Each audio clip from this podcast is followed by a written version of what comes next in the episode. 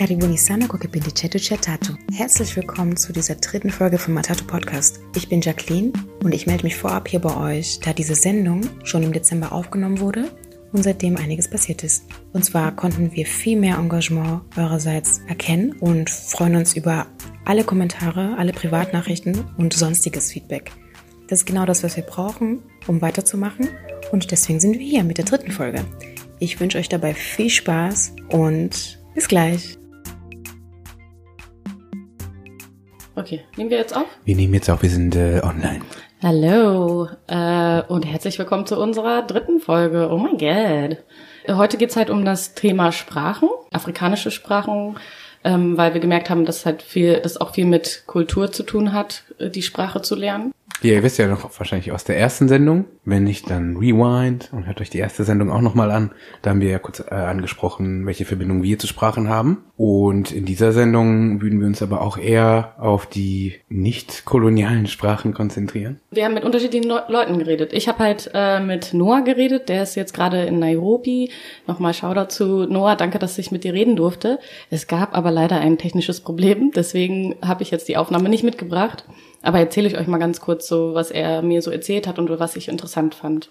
Mit wem hast du gesprochen? Ich habe mit Wamboy gesprochen. Sie ist in Köln und hat dieses äh, Projekt initiiert. Und zwar heißt es äh, Swahili Cultural Project. Und sie bringt jeden Samstag Kindern die Sprache Swahili bei. Und ich ähm, habe meine Schwester gefragt. Die studiert hier in Berlin äh, Afrika, Asien- und Afrikawissenschaften. Und äh, noch zwei Freundinnen von ihr, also ähm, Naima und Joanna. Und genau, dann hören wir von Sarah und den zwei äh, Kommilitoninnen. Und ähm, ja, das sind also, das ist eine volle Sendung heute. Wow, die ist richtig voll. Also habe ich weniger zu reden heute. ja, also genau, ich habe ja mit Noah gesprochen und er hat mir ähm, erzählt, wie es für ihn jetzt so läuft, Swahili zu lernen. Hat es hatte schon mal einen Kurs hier in, in Berlin gemacht und jetzt, wo er halt nach Kenia, nach Nairobi gegangen ist für sein Studium, ähm, er studiert da Informatik. Also wenn irgendjemand anders noch in Kenia ist, in Nairobi, trefft euch mit Noah. Also das wäre wahrscheinlich sehr lustig, wenn wir euch über diesen Podcast verbinden könnten. Jedenfalls hat er mir erzählt, dass er die Sprache jetzt intensiv lernt. Das heißt, er hat mehrere Unterrichtsstunden, private Unterrichtsstunden mit einem Lehrer, den er über die Uni bekommen hat, weil es an der Uni keine Einsteigerkurse gibt. Mhm. Und für ihn ist es halt einfach sehr praktisch, dass er halt vor Ort ist und dass er halt die, sich die Zeit nimmt, so intensiv zu lernen, weil ja. das ist eh, glaube ich, so ein Ding mit Sprachenlernen ja, sagen allgemein. Alle immer. Ja. ja. Genau, dass man halt das einfach intensiv machen muss. Genau, und dann habe ich ihn noch gefragt, ob sich irgendwas für ihn dadurch verändert hat äh, oder was seine Motivation ist dahinter, die Sprache zu lernen. Und mein Vater ist ähm, aus Tansania und er möchte halt mit seinem, mit seinem Vater auch eine Unterhaltung auf Swahili haben können oder einfach mit seinen Verwandten. Das, also so, das war die äh, Motivation. Aber was er interessant fand, ist an, an, der, an Swahili ist, dass es ja auch eigentlich ein Sammelsurium von anderen Sprachen auch ist. Also dass es zum Beispiel mhm. arabische Wörter gibt, mhm. englische Wörter. Ja. Und dass diese Wörter halt auch ähm, grammatikalisch anders behandelt mhm. werden. Und das halt wieder so zeigt, dass halt natürlich jede Sprache, jede Sprache, die gesprochen wird, irgendwie so Einflüsse von anderen Sprachen hat, aber das, also das auch zeigt, dass Swahili eine stolze Sprache ist sozusagen, die halt Fremdwörter sozusagen, Wörter, die nicht aus dem Swahili rauskommen, sondern aus dem Arabischen oder so, dass die anders behandelt werden und dass es so lange dauert, bis das halt in, in die Sprache auch mit reinkommt, so. Das fand ich halt einen interessanten Punkt.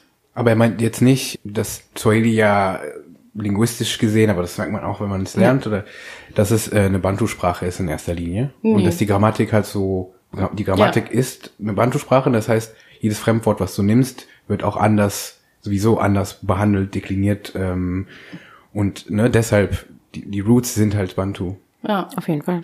Und ähm, was halt eh auch interessant ist, aber was es wahrscheinlich in anderen Sprachen auch gibt, als ich ihn gefragt habe, so ja, gibt es irgendwas, wo du sagen würdest, so das ist halt total wichtig, dass man das weiß, äh, hat er gesagt, also weil so ja so ja äh, nee, ich möchte jetzt hier nichts irgendwie behaupten so, aber für ihn war jetzt zum Beispiel Asante einfach ein wichtiges Wort. Also, dass man sich bedanken kann. Wer Noah kennt, ähm, kennt ja auch seine Facebook-Posts und da hatten wir ja auch diese Unterhaltung, dass es sehr witzig ist, wie er einen Brief, den er halt an seinen Vater geschrieben hat, auf Deutsch übersetzt hat sozusagen mit Google Translate oder ich weiß nicht was und das halt, ja, was da rausgekommen ist, war halt sehr witzig. Mhm. Es ist witzig, aber ich muss dazu sagen, ich habe den Post auch gesehen und habe den mir im Kopf gleichzeitig übersetzt äh, auf Swahili und er hat Sinn gemacht. Also auf Swahili hat er Sinn gemacht, auf Deutsch klang das natürlich sehr witzig. Ähm, ja, weil das Swahili auch eine reine Silbensprache ist, wenn ich mich nicht irre und es ist einfach, also die Grammatik und die Satz zusammen, die, die Satzstellung total witzig ist auf Deutsch, ne? Aber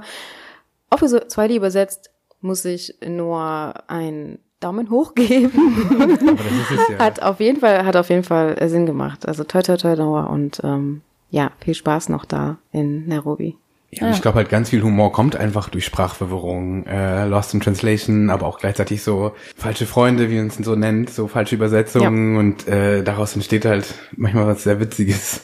Ja. Ähm, ich glaube, ja, das haben wir alle irgendwie schon mit auch anderen Sprachen erlebt. Ja, auf jeden Fall. Ja, soweit erstmal zu dem, was Noah gesagt hat. Leider weiß ich nicht mehr alles genau, aber ja, war halt sehr interessant. Also auch wie, wie er darüber redet oder wie er darüber gedacht hat. Ja. Ja, ähm, wollt Wir werden sowieso auch mehr ähm, darüber sprechen, ne? was, was motiviert eigentlich Leute, äh, die Sprache zu mhm. lernen. Mhm. Und ähm, was mich auch immer wieder interessiert ist, es muss einen Unterschied geben. Also ich habe es bei mir selbst gemerkt, wenn du eine Sprache lernst als Kind oder wenn du sie später lernst. Ne, ich hatte, also ich habe viele Sprachen gesprochen und dann lange Zeit nicht mehr, als wir nach Deutschland gekommen sind. Und dann habe ich irgendwann dann Niederländisch gelernt. Und aber das war für die Uni, damit ich dort angenommen werde. Und das war viel härter. Also ich hatte immer in Erinnerung, in Erinnerung, dass ich Sprachen schnell lerne und das ist alles voll easy.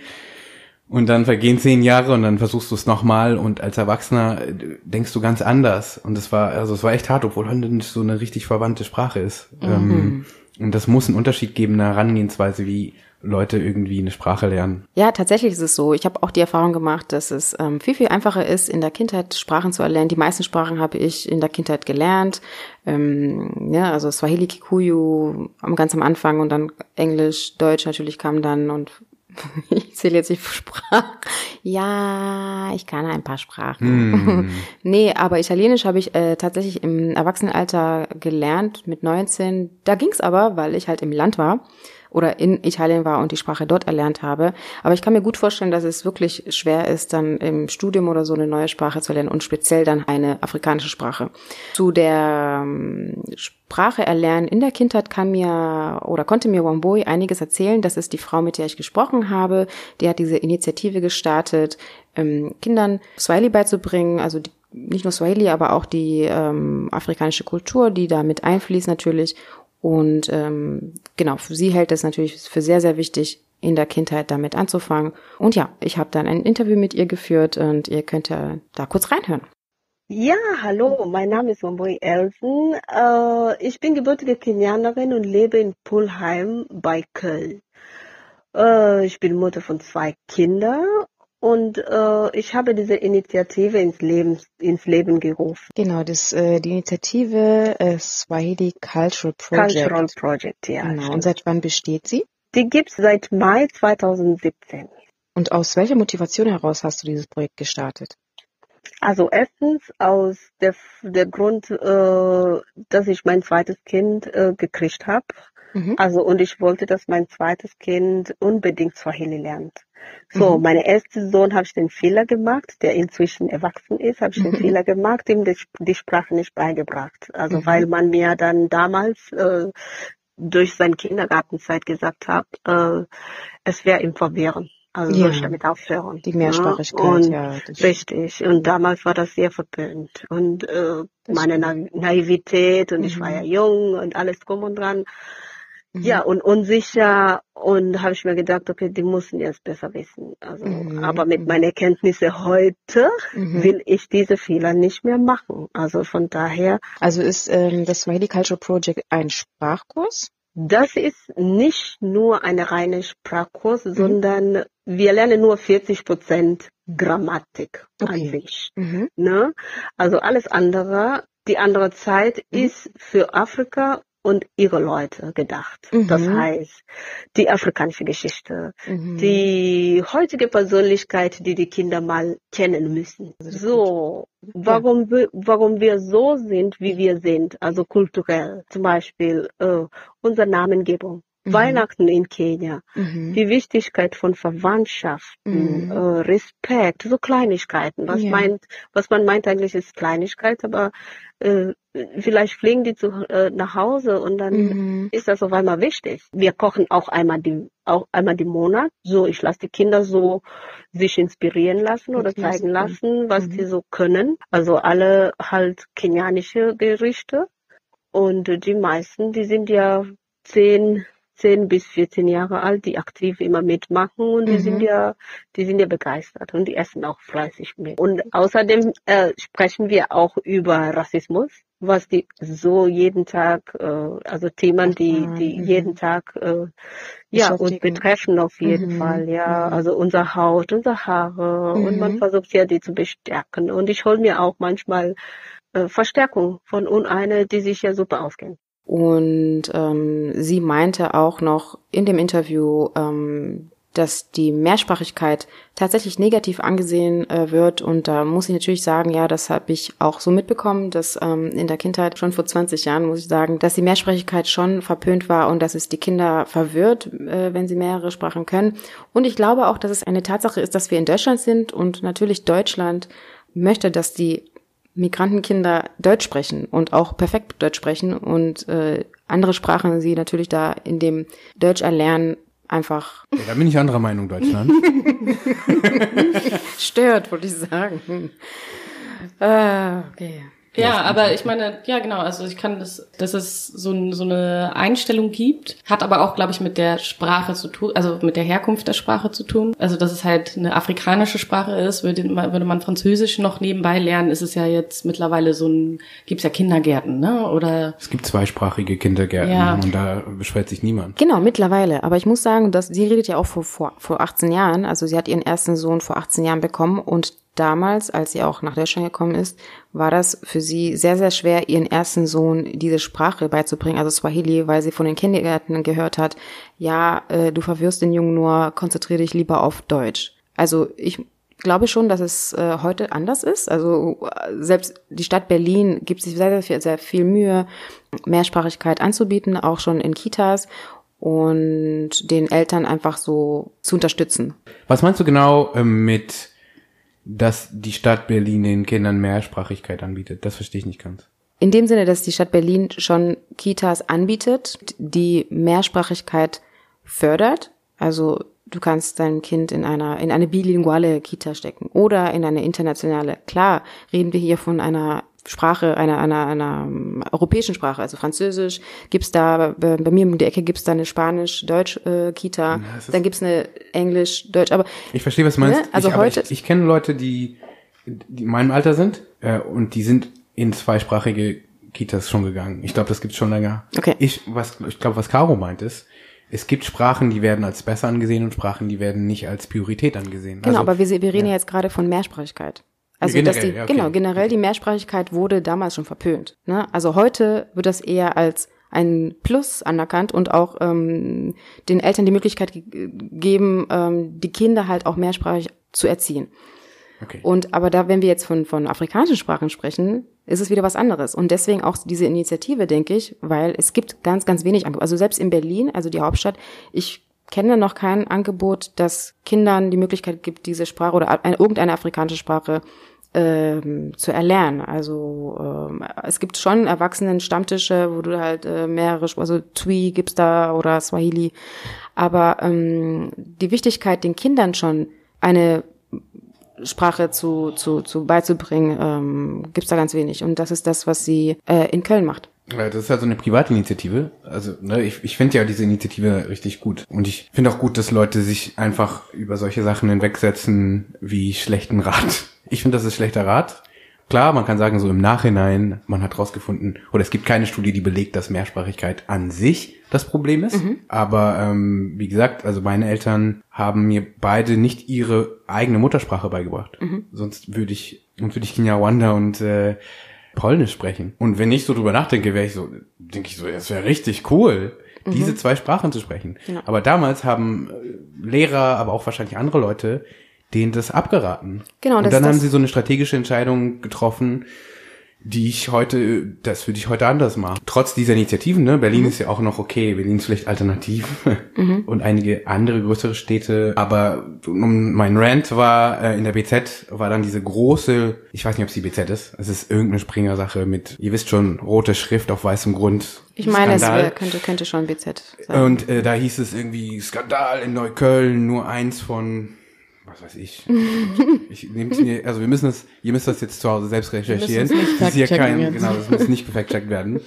Ich, es ist ja auch ein Rant und der ist populistisch. Ähm, die. Schlagzeile war auch populistisch. Oh, ähm, oh. Ähm, irgendwie eins von 100 Kindern spricht zu Hause Deutsch. Mhm. Und ich war so, hä, und? Mhm. Ich habe den Skandal nicht gesehen. Aber ne, wenn du diese Schrift siehst und das ist ja alles aufgemacht, als wäre es negativ. Mhm. Und ähm, das ist, also das, daran merkt man, dass diese Mehrsprachigkeit immer noch verpönt ist. Mhm. Und das ist ganze Integrationsblabla. Aber mhm. das, der Skandal liegt meiner Meinung nach ganz woanders. Mhm. Aber das ist, ich finde ich bin eher erstaunt, dass das greift, dass man sagt, die sprechen zu Hause kein Deutsch. Mhm. Und daraus schließen die Leute dann direkt, dann sprechen die, die ja in der Deutsch. Schule, genau, dann sprechen die gar kein Deutsch. Mhm. So, und so stellt man sich Neukölln vor. So, mhm. ne? Und während du überall in alle Läden, wo ich reingehe, habe ich mit Deutsch mich perfekt unterhalten. Wir sind in Neukölln hier. Mhm. Oder weißt du, mit Leuten, die ich kennengelernt habe, Leute, die du auf der Straße anquatschst, die sprichst du doch alle auf Deutsch an. Also ich, und das ist so dieses. Mindestens auf Deutsch. Also es ja. werden mehrere Sprachen hier in Ich finde, Mehrsprachigkeit ist für mich persönlich in meinem Leben und ich glaube bei euch auch, ist eine positive Sache. Ich für bin heute, bin ich echt glücklich, dass ich mehrere Sprachen spreche. Für mich immer bereichernd gewesen. Obwohl immer irgendwie Leuten eingeredet wird, irgendwie, ja, nee, das ist, das ist nicht gut, das verwirrt die Kinder. Aber gerade in dem Alter zu lernen, mhm. War genau das Positive. Mhm. Sonst würde ich heute strugglen. Mhm. Es gibt zumindest keinen wissenschaftlichen Konsens darüber, dass Mehrsprachigkeit negativ sich auswirkt. Dann ist die andere Frage, wie können wir das möglich machen? Und mit dem Willen ist es dann möglich. Man hat, also wir haben Länder wie Belgien oder Luxemburg, die in ihrer Konstitution ja schon mehrsprachig sind. Und es mhm. funktioniert. Und ich, mhm. weißt du, ich glaube nur, es ist eine Sache von Willen. Und ich glaube, die Initiative, ne, die du besucht hast, okay, wenn der Staat noch nicht bereit ist, müssen einzelne Individuen nach vorne kommen und mhm. den ersten Schritt machen und zeigen, dass es geht. Deswegen nochmal ein Lob darauf. Auf jeden Fall. Ähm, was, aber die macht ja nicht nur Sprache, ne?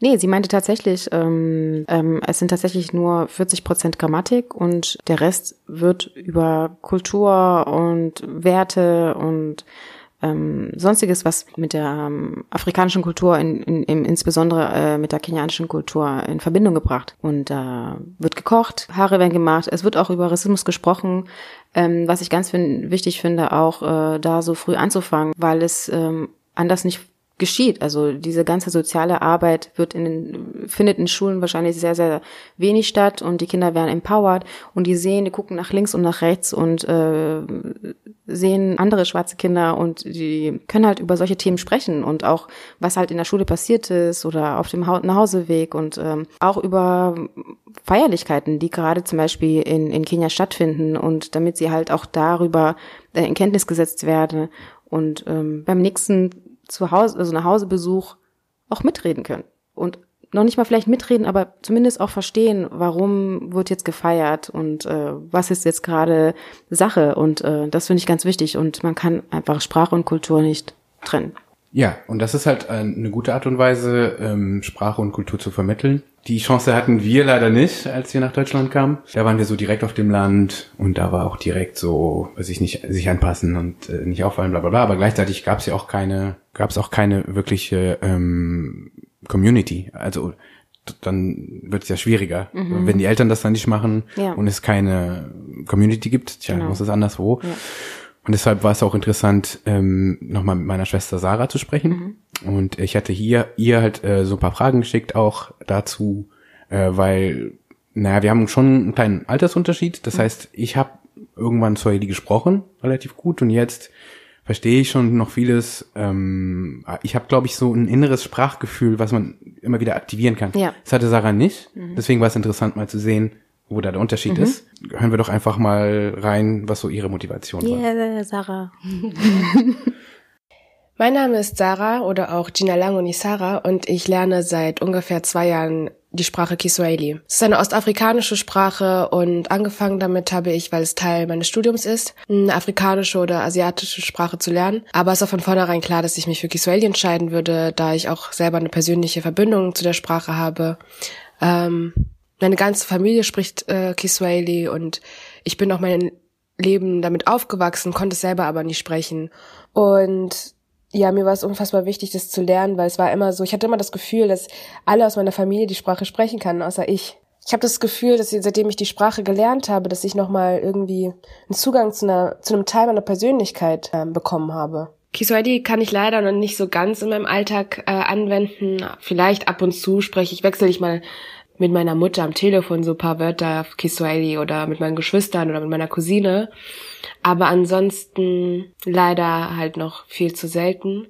Ich habe auf jeden Fall das Gefühl, dass seitdem ich die Sprache gelernt habe, dass ich nochmal noch eine ganz andere Bindung zu meiner Familie aufgenommen haben, weil die einfach sehen, dass ich mich entschieden habe, die Sprache zu lernen und halt ja nicht nur Französisch ähm, ja, interessant zu sehen, dass Sarah, klar, die Sprache wegen dem Studium begonnen hat. Das war ihre Motivation, aber auch, weil sie schon, äh, wie gesagt, Paul die Verbindung äh, zu Ostafrika hatte und sie jetzt natürlich auch noch mehr oder noch eine stärkere Verbindung zu ihrer Familie erlangt hat und dass die Familie auch ihre Motivation, die Sprache zu erlernen, auch wertschätzt. Also ich finde es eh interessant, so wenn man das halt, wenn man halt eine Sprache lernt, um halt mit der Familie dann sprechen zu können. Sarah hat ja auch einfach das Glück, dass ähm, Swahili hier halt gelehrt wird. Das ist nicht so, ja, also dass sie halt auf jeden Fall eine Sprache, mit der sie sich dann halt ähm, mit der Familie, mit der Familie ähm, verständigen kann. Mhm. Und genau, du hast ja auch mit mehreren Leuten ge geredet ähm, und mit Naima zum Beispiel.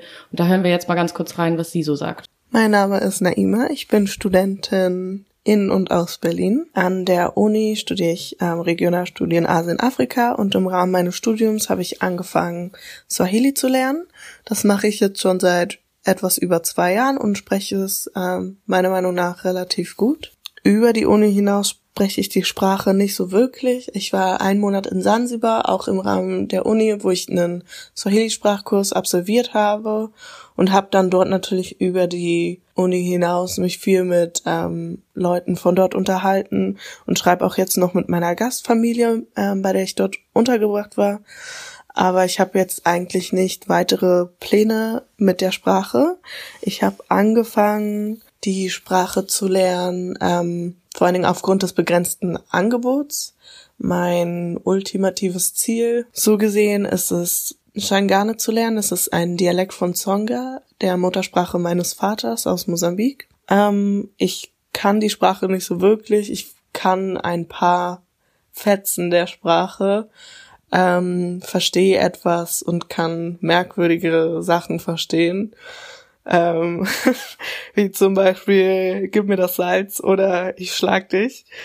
Ähm, aber ich ähm, bin fern davon, die Sprache fließend zu sprechen und ich würde halt gerne das irgendwann können. Und ich dachte, mit ähm, einer Grundlage, vielleicht etwas Vertrautheit in einer Bantu-Sprache, würde es mir dann potenziell leichter fallen, mir die Sprache selber beizubringen, ähm, anstatt wenn ich da gar keine Grundlage habe. Ähm, genau, das ist also meine Motivation, mit Swahili angefangen zu haben und ich bin aber auch auf jeden Fall motiviert, weiterzulernen. Genau, weil meiner Meinung nach jede Sprache eine Bereicherung ist und ähm, vor allem auch kulturell gesehen sich viele Dinge so erschließen und man so besser versteht, weil das ähm, Sprache und Kultur meiner Meinung nach super eng miteinander verwoben sind. Äh, seit ich die Sprache kenne, hat sich nicht sonderlich viel geändert ja, mein kulturelles Verständnis ist vielleicht etwas größer geworden und ähm, ich hatte vorher nicht so wirklich viel mit Ostafrika zu tun. Also ich wusste nicht viel über die Kulturen dort und ähm, über die Sprachen, aber ähm, dadurch, dass die Sprache mein Schwerpunkt im Studium wurde, wurde auch die Region immer mehr mein Schwerpunkt und ich habe wirklich einiges gelernt, ähm, Neues dazugelernt und eine neue Sensibilisierung bekommen für die Vielfalt an Kulturen. Und ich bin auf jeden Fall motiviert, ähm, wenn ich meinen Schweinehund überwinde, dann auch mich an Shangane heranzuwagen und dann hoffentlich das irgendwann sprechen zu können. Wir haben ja ganz am Anfang noch darüber gesprochen, Bantu-Sprache. Ne? Swahili ist eine Bantu-Sprache. Und dann, ich glaube, der Gedanke ist gar nicht so abwegig, dass man immer denkt, okay, per Approximation, mhm. wenn du Swahili lernst, hast du schon mal das Grundgerüst einer Bantu-Sprache und mit der kannst du eine neue lernen. Also meine Mutter spricht halt auch mehrere Bantu-Sprachen. Mhm. Auch wenn ich jetzt zum Beispiel Kinyarwanda, Kinyarwanda höre, das hört sich sehr nach Runyankole an, also der Sprache von meiner Mutter.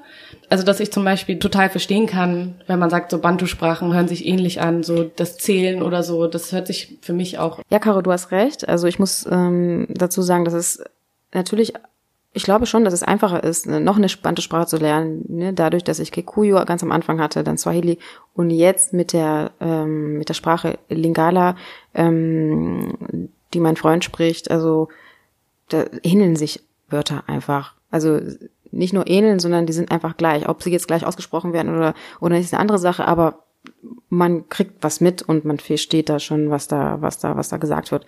Und ähm, das ist eine gute Strategie auf jeden Fall, Naima. Ab. Ja, und es gibt, es ist aber auch hart wegen des Angebots jetzt nochmal. Es gibt einfach über 2000 Sprachen und es ist ja ein ganzer Kontinent. Mhm. Und äh, das ist jetzt nochmal, was ich nie verstanden habe, Asien- und Afrika-Wissenschaften, da nimmt man gleich zwei Kontinente. Mhm. Da ist normal, dass das Angebot nicht so groß sein kann, mhm. einfach von der Lehrkraft her. Und dann gibt's, glaube ich, aber auch noch in Afrika viele Sprachgruppen. Ja. Bantu ist einfach die größte, aber dann mhm. ne, gibt's noch ganz andere ja. Sprachgruppen und ähm, die haben Dialekte. auch nochmal eine ganz andere Logik, aber auch wirklich so mhm. in Äthiopien zum Beispiel Laute mhm. und ja klar, ne, es, es, es ist einfach begrenztes Angebot. Ja. Jetzt nochmal zu äh, Joanna und sie lernt eine ganz andere Sprache, ja. auch aus einer anderen Region. Hören wir mal hier rein. Mein Name ist Joanna und ich lerne seit circa über einem Jahr Hausa.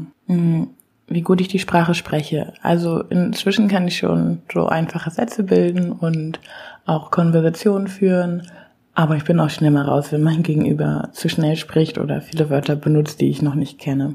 Über die Uni hinaus spreche ich die Sprache leider kaum, bis auf dass ich im Sommer einen Sprachkurs im Niger gemacht habe und jetzt versuche das bisschen weiter fortzuführen und mich einmal die Woche per Skype mit einem Lehrer aus Niger zu unterhalten und so meine Sprachkenntnisse ein bisschen zu erweitern. Meine persönliche Motivation, die Sprache zu lernen. Ja, also mein Vater ist Ibo, also aus Nigeria. Und ich war jetzt mehrere Male in Ghana, auch schon für längere Zeit. Und in beiden Ländern spricht man Hausa auch. Ähm, so dass für mich ähm, die Wahl bei Hausa lag, da es halt wirklich in vielen westafrikanischen Ländern gesprochen wird und ähm, auch die Möglichkeiten, das zu lernen, relativ gut sind, weil es viele Nachrichtensender auch gibt und Videos und auch Bücher. Was sich verändert hat dadurch, dass ich die Sprache lerne, also, also ich finde es auf jeden Fall sehr gut, die Sprache zu lernen, um doch ein bisschen der Kultur näher zu kommen, auch ein Stück meiner eigenen Kultur näher zu kommen. Und ich das sehr wichtig finde, dass ich, wenn ich mich in einem Land befinde, auch wenigstens ein bisschen mich mit den Menschen dort unterhalten kann. Ich glaube, Hausa, wenn ich mich nicht irre, ist auch eher überregional, also über mehrere Länder hinaus.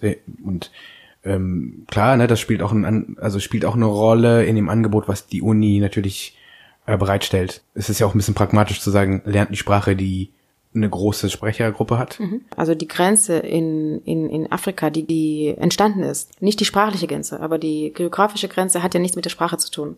Und das ist in Afrika sehr oft zu sehen, dass ähm, die Sprache überregional gesprochen wird. Und weil es halt damals einfach gar keine Grenzen gab, also bevor, bevor 1884. Ich glaube, ich würde jetzt auch zu unserem letzten Punkt kommen, es mhm. einfach so, so einen Konflikt gibt. Ähm, und zwar ist auch eine Leseempfehlung es gibt's zwar online umsonst, aber ich würde sagen, support the author. Mhm. Und zwar von äh, Ngugi wa Thiong'o, mhm. ähm, sehr berühmter äh, Schriftsteller aus Kenia, mhm. ähm, der auf Kikuyu schreibt. Mhm. Und er hat äh, das Buch Decolonizing the Mind mhm. geschrieben. Und da geht er halt ganz viel auf so Sprache ein. Und seine Meinung war halt, äh, er spricht viel über Literatur, es ist einfach, ne, es ist ja Sprache, ja. und sagt, naja, ähm, alles was auf Französisch, Englisch, geschrieben worden ist, Sachen, die wir ja lesen. Ne? Wir mhm. kennen ja ganz viele Autorinnen und Autoren mhm.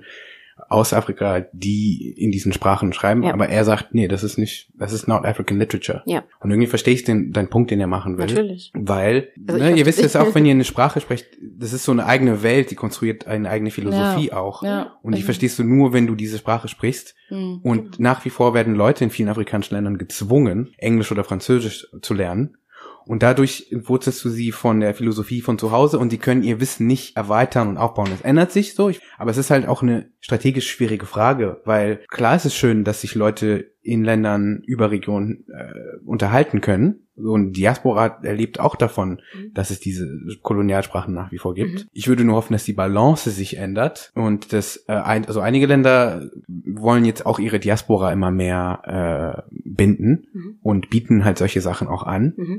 Äh, wie Sprachkurse etc. etc., dass diese Länder in Zukunft, jetzt wo die Afrikanische Union wächst und so bla bla bla, dass man im Pan-Africanism trotzdem einen Weg findet, ähm, diese Sprachen zu fördern, also die nicht kolonialen Sprachen, ja, krass. Das war jetzt eine ganz intensive Sendung. So viele Stimmen, so viele Sprachen, über die wir gesprochen haben. Es ist einfach verrückt, wie viel, wie viel Sprache ausmacht und wie, wie wichtig das ist. Auch wie wir hier in der Diaspora versuchen, diese Sprachen dann doch wieder zu lernen oder zurückgehen und die da zu lernen. Und ähm, dass es so Initiativen gibt, was Sprache halt eigentlich alles mit uns macht. Sprache ist sehr umkämpft. Ja. Und ich habe ich hab den Eindruck, noch eine letzte Sache, die, mhm. an die ich mich erinnere. Mhm weil das mindestens zwei Lehrer von mir gesagt haben und erwähnt haben, die meinten so, es ist wichtig, in welcher Sprache das Kind träumt. Hm. Ach, das haben die gesagt. Es ist wichtig, in, in welcher Sprache das. Ich war so, wow, die Lehrer haben sich bekämpft in meinem Kopf so mhm. um, mein, um meine Träume. Das war mir viel zu viel. Das fand ich unheimlich.